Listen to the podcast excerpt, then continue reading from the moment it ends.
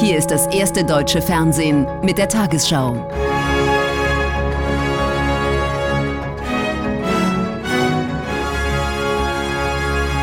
Heute im Studio Thorsten Schröder.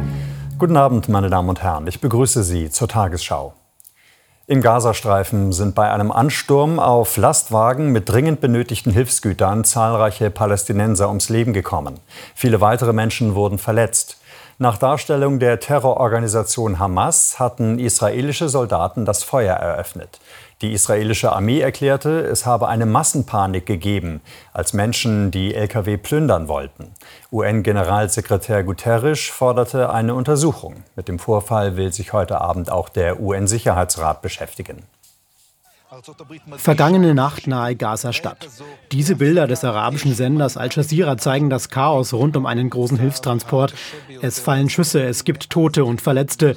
Was genau passiert ist, dazu gibt es widersprüchliche Angaben. Wir sind zu den Hilfstrucks gerannt, um was zu bekommen. Da haben Soldaten und Panzer geschossen. Die Menschen, die vorne waren, wurden getroffen, einige in der Hand, andere ins Bein. Wir haben alles fallen gelassen und sind weggerannt. Nach Angaben des palästinensischen Gesundheitsministeriums, das von der Hamas geführt wird, sterben mindestens 104 Menschen. Das israelische Militär spricht von deutlich weniger Toten und betont, nicht für den Vorfall verantwortlich zu sein. Diese Luftaufnahmen aus der Nacht sollen zeigen, wie wartende Menschen 30 Lkw eines Hilfskonvois stürmen. Israelische Soldaten sollen hierbei nicht involviert gewesen sein. Die Trucks wurden überrannt und an manchen Stellen waren die Fahrer dann überfordert. Es handelt sich hier um zivile Fahrer aus Gaza. Sie fuhren durch die Menge und töteten, soweit ich weiß, Dutzende Menschen. Die humanitäre Lage im Gazastreifen bleibt katastrophal. Das Pentagon spricht inzwischen von 25.000 getöteten palästinensischen Frauen und Kindern seit Oktober. Laut der Vereinten Nationen sind mehr als 500.000 Menschen im Gazastreifen unmittelbar vom Hungertod bedroht. Augenzeugen berichten von bewaffneten Banden, die Hilfstransporte plündern. Doch nach wie vor gibt es offenbar keinen Plan, wie das Verteilen von Hilfe besser geregelt werden kann.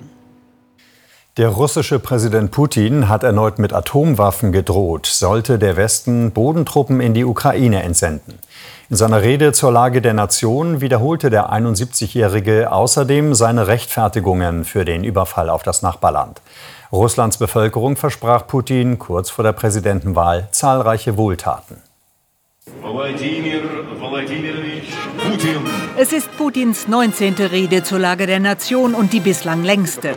Putin trete nicht nur als Präsident auf, hatte sein Sprecher gesagt, sondern als Kandidat. Die Rede sei sein Programm für die Präsidentenwahl im März.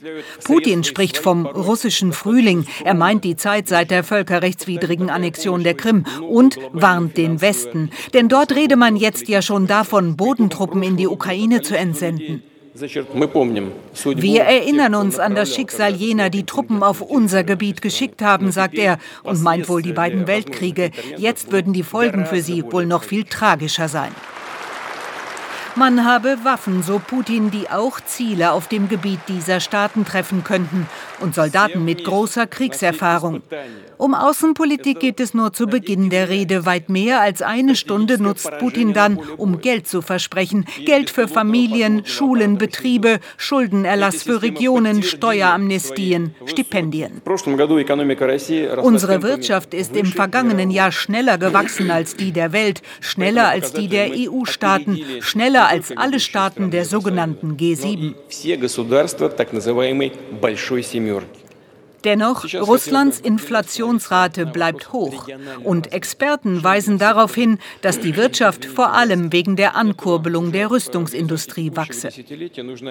Nach außen droht Putin, auch mit Atomwaffen. Nach innen beschwört er den Zusammenhalt. Die große Mehrheit des Volkes stehe hinter der Militäroperation, sagte er heute, also hinter dem Krieg. Dennoch scheint man im Kreml auf Nummer sicher gehen zu wollen angesichts der bevorstehenden Wahl. Anders lassen sich die ungewöhnlich großen Geldversprechen, die Putin heute machte, kaum erklären. Die anhaltende Konjunkturschwäche erreicht den deutschen Arbeitsmarkt. Im Februar ist die Zahl der Arbeitslosen leicht gestiegen. Insgesamt waren 2.814.000 Frauen und Männer erwerbslos gemeldet. Das sind 8.000 mehr als im Januar und 194.000 mehr als im Februar vor einem Jahr. Die Quote liegt unverändert bei 6,1 Prozent. Obwohl der Arbeitsmarkt nach Angaben der Bundesagentur auf Zuwanderung angewiesen ist, haben bislang nur wenige Geflüchtete aus der Ukraine einen Job gefunden. Du müsstest, du konntest, konntest. Marina Hutsaliuk und ihr Ehemann Roman nutzen jede freie Minute, um zu lernen. Seit zwei Jahren leben die Ukrainer im baden-württembergischen Hechingen. Dreimal in der Woche besucht Marina Hutsaliok die Sprachkurse des örtlichen Flüchtlingsvereins. Ihr Ziel hat sie klar vor Augen wieder in den alten Job, bei dem sie Modekampagnen begleitet hat. Für meinen Beruf, für Social Media Managerin, ich brauche Sprichst und Schreib wie mit Muttersprache. Sprache als Schlüsselqualifikation. Daran hapert es in Deutschland im Vergleich zu anderen Ländern besonders. Europaweit weist Polen die höchste Beschäftigungsquote von Ukrainern aus. 65 Prozent der geflüchteten Ukrainer im erwerbsfähigen Alter haben dort einen Job. Vergleichsweise hohe Quoten verzeichnen auch Schweden, Tschechien und Dänemark. In Deutschland sind 25 Prozent sozialversicherungspflichtig beschäftigt. Das liege auch an einer Vielzahl weiterer Hürden bei der Integration, sagen Arbeitsmarktexperten. Also die Anerkennung von beruflichen Abschlüssen und Qualifikationen muss beschleunigt und vereinfacht werden. Wir haben natürlich auch die Büro ganze Bürokratie. Also wenn man einen Sprachkurs anfangen will, muss man erst paar Monate warten, dass man bescheinigt bekommt, dass man keine deutsche Kenntnisse hat. Roman Hutsaliok hat den Sprung in die Arbeitswelt geschafft. Seit einem Jahr arbeitet der gelernte Fitnesstrainer im Lager eines Lebensmittelhandels. Der einzige Job, den er auch mit geringen Deutschkenntnissen finden konnte. Bei einer Beförderung übergangen werden oder eine Stelle gar nicht erst bekommen. Viele Frauen ab Mitte 40 beklagen, im Beruf benachteiligt zu werden. Das erklärte die Antidiskriminierungsbeauftragte der Bundesregierung Attermann. Sie äußerte sich zum Start einer Kampagne, die auf das Thema aufmerksam machen soll. Frauen bräuchten keine vermeintlichen Komplimente, sondern ein wertschätzendes Umfeld. Das sei auch im Interesse von Firmen, so Attermann. Erfahrung, Wissen, Expertise. Frauen ab 47 können viel und haben dem Arbeitsmarkt viel zu bieten. Das will diese Kampagne deutlich machen. Das Motto: Ohne uns würdet ihr alt aussehen. Initiatorin ist die Publizistin Silke Burmester. Mit der Kampagne soll die Wirtschaft dazu angeregt werden, das Potenzial älterer Arbeitnehmerinnen anzuerkennen, sie im Berufsleben sichtbarer zu machen. Die Kampagne ist nötig, weil mir aufgefallen ist, dass wir auf der einen Seite ältere Frauen haben, die total Lust haben, sich in der Arbeitswelt einzubringen und auf der anderen Seite einen Arbeitsmarkt haben, der sich beklagt, dass er keine Arbeits- und Fachkräfte hat, aber nicht auf die Idee kommt, auf diese Frauen zu schauen, beziehungsweise wenn die Frauen sich bewerben, die einfach nicht in Betracht kommen. Frauen ab Mitte 40 würden im Berufsleben aus der Wahrnehmung fallen und Abwertung erfahren. Mehr als 700 Fälle der vergangenen Jahre aus der Beratung der Antidiskriminierungsstelle des Bundes zeigten das. Selten hätten Frauen das richtige Alter, um auf dem Arbeitsmarkt ernst genommen zu werden. Wenn Sie in den 20ern einsteigen wollen ins Berufsleben, dann werden viele benachteiligt, weil sie demnächst ja Kinder bekommen könnten. Oder weil sie noch zu jung seien für richtige Verantwortung. In den 30ern werden viele diskriminiert, weil sie Kinder haben und vielleicht in Teilzeit arbeiten. Ab 40 und aufwärts sind Frauen dann schon plötzlich wieder zu alt. 11,5 Millionen Frauen in Deutschland seien zwischen 40 und 59 Jahre alt. Dass sie oft benachteiligt würden, sei nicht nur diskriminierend, sondern schade auch der Wirtschaft. Die Ampelregierung hat sich auf eine bundesweite Regelung verständigt, nach der Asylbewerber künftig statt Geld auch eine Bezahlkarte erhalten können. Die Vorlage für einen Kabinettsbeschluss ging nach Informationen des ARD Hauptstadtstudios an die Ministerien. Die Bezahlkarte soll unter anderem verhindern, dass Asylbewerber Geld für lebensnotwendige Anschaffungen an Schlepper oder die Familie im Ausland überweisen. Für die genaue Ausgestaltung sind die Länder zuständig. Bei der Deutschen Bahn drohen wegen des Tarifkonflikts mit der Lokführergewerkschaft GDL neue Streiks. Wie das Unternehmen am Nachmittag mitteilte, sind die Verhandlungen zwischen Konzern und Gewerkschaft gescheitert. Die GDL habe sich keinen Millimeter bewegt und die Verhandlungen platzen lassen, erklärt die Bahn in einer Pressemitteilung. Markus Rea in Berlin, was wissen Sie darüber? Ja, alles, was wir wissen, wissen wir im Grunde genommen von der Deutschen Bahn. Die GDL, die Lokführergewerkschaft, die äußert sich heute quasi nicht. Heute nur so viel, bis einschließlich Sonntag soll es keine neuen Streiks geben. Streiks sind aber grundsätzlich nicht ausgeschlossen, so scheint es. Die Situation scheint festgefahren und laut Information der Deutschen Bahn vor allen Dingen wegen der GDL-Forderung nach einer 35-Stunden-Woche für Schichtarbeiter bei vollem Lohnausgleich. Die Situation scheint festgefahren und das, obwohl diese Verhandlungen moderiert wurden vom ehemaligen Bundesverteidigungs- und Innenminister der CDU Thomas de Maizière und von Schleswig-Holsteins Ministerpräsident Daniel Günther, ebenfalls CDU. Dass die GDL zu Streiks bereit ist, das hat sie in der Vergangenheit immer wieder bewiesen und sie hat für diese Verhandlungsrunde ja auch grünes Licht von ihren Mitgliedern für unbefristete Streiks. Bahnfahrer müssen sich also in den nächsten Wochen und Monaten womöglich auf neue und auf lang andauernde Streiks einstellen. Vielen Dank, Markus Reher in Berlin. Im Kampf gegen organisierte Kriminalität reist Bundesinnenministerin Faeser zurzeit durch Südamerika. Denn aus Ländern wie etwa Peru wird massenhaft Kokain nach Deutschland geschmuggelt. Zusammen mit ihrem Amtskollegen Torres Falcon kündigte sie in der Hauptstadt Lima ein Sicherheitsabkommen an. Deutschland und Peru wollen künftig nicht nur Drogenschmuggel, sondern unter anderem auch Geldwäsche und Menschenhandel gemeinsam verhindern. General Loaiza ist besorgt. Tausende Container werden täglich im peruanischen Hafen von Callao verladen und in manchen könnte auch heute Kokain versteckt sein. Die Nachfrage in Europa steigt und damit auch der Drogenschmuggel. Täglich ist ein Anti-Drogen-Team im Einsatz. Hinweise auf verdächtige Container wären sehr wichtig für einen Fahndungserfolg. Negativo. Para nosotros wir brauchen unbedingt einen internationalen Informationsaustausch mit allen Ermittlungsbehörden, damit wir an die Drogen und die kriminellen Hintermänner herankommen. Durch die steigende Nachfrage hat sich der Coca-Anbau in Peru seit 2015 verdoppelt.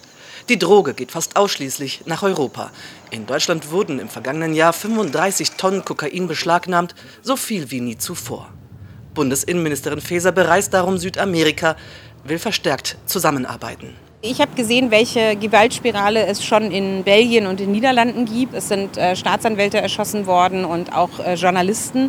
Das möchte ich gerne in Deutschland verhindern. Es geht ja nicht nur darum, dass Menschen sterben. Es ist eine riesige Verelendung. Damit verbunden ist Gewalt. Damit verbunden sind riesige Gewinne.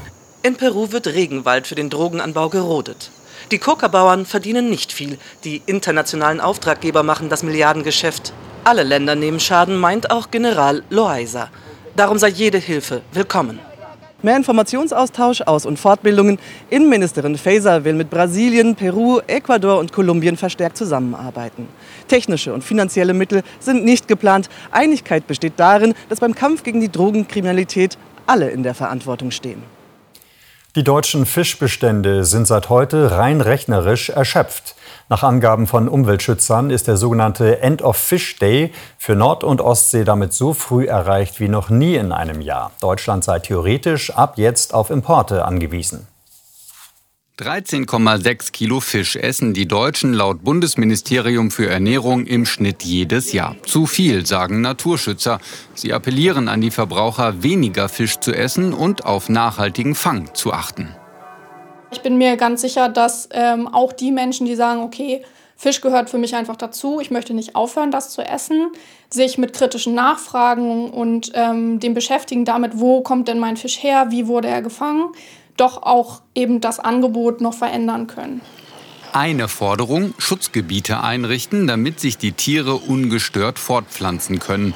Experten sehen das Problem allerdings weniger in Europa sondern vielmehr global. Denn Fischfang findet häufig in internationalen Gewässern statt, wo die Kontrolle von Fangquoten fast unmöglich ist. Wir haben bei uns in Europa die Situation, dass die Fangquoten relativ gut gesetzt und relativ streng sind. Deshalb haben sich hier bei uns in der Nordsee die Fischbestände in den letzten Jahren sehr positiv entwickelt. Wir konnten dieses Jahr zum Beispiel 2024 ganz viele Fangquoten substanziell anheben, weil sich die Fischbestände gut entwickelt haben. Aber das ist eben nicht überall auf der Welt so und in anderen Ecken der Welt sieht es wesentlich schlechter aus. Die symbolische Rechnung der Naturschützer lautet, dass Deutschland seine eigenen Fischbestände seit heute theoretisch aufgebraucht hätte, würde nicht aus aller Welt Fisch hinzugekauft. Schon deshalb sei der Schutz der weltweiten Fischbestände im Interesse aller.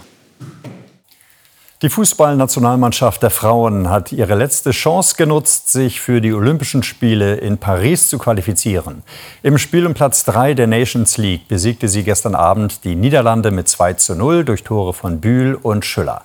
Für Olympia hat Trainer Rubisch ein klares Ziel ausgegeben. Er möchte mit seinem Team ins Endspiel. Und nun die Wettervorhersage für morgen, Freitag, den 1. März. Wir geraten zunehmend unter Tiefdruckeinfluss und in den nächsten Tagen erwartet uns unbeständigeres Wetter. Heute Nacht fällt zunächst im Nordwesten, später im Südwesten Regen, sonst ist es vielerorts klar oder leicht bewölkt. Mancherorts gibt's wieder Nebel und Hochnebelfelder. Im Osten scheint morgen noch öfter die Sonne, sonst dominieren Wolken und gelegentlich fällt Regen, im Süden auch häufiger. Heute Nacht 8 bis 2 Grad, in der Mitte teilweise Werte um den Gefrierpunkt. An der Nordsee sowie in einigen Berglagen morgen wieder nur einstellige Werte, sonst 10 bis 16 Grad. Am Samstag in der Osthälfte und später auch im äußersten Westen oft Regen, dazwischen Sonnenschein und nur lockere Wolken. Am Sonntag teils Sonne, teils Wolken, gebietsweise etwas Regen. Auch die neue Woche beginnt unbeständig und weiterhin sehr mild. In den Tagesthemen um 22.15 Uhr mit Ingo Zamparoni berichten wir, dass seit Putins Krieg gegen die Ukraine Jobs in der deutschen Rüstungsindustrie an Ansehen gewonnen haben. Und aufgeblasene Kunst aus Österreich, der Humor des Erwin Wurm. Ich wünsche Ihnen einen schönen Abend.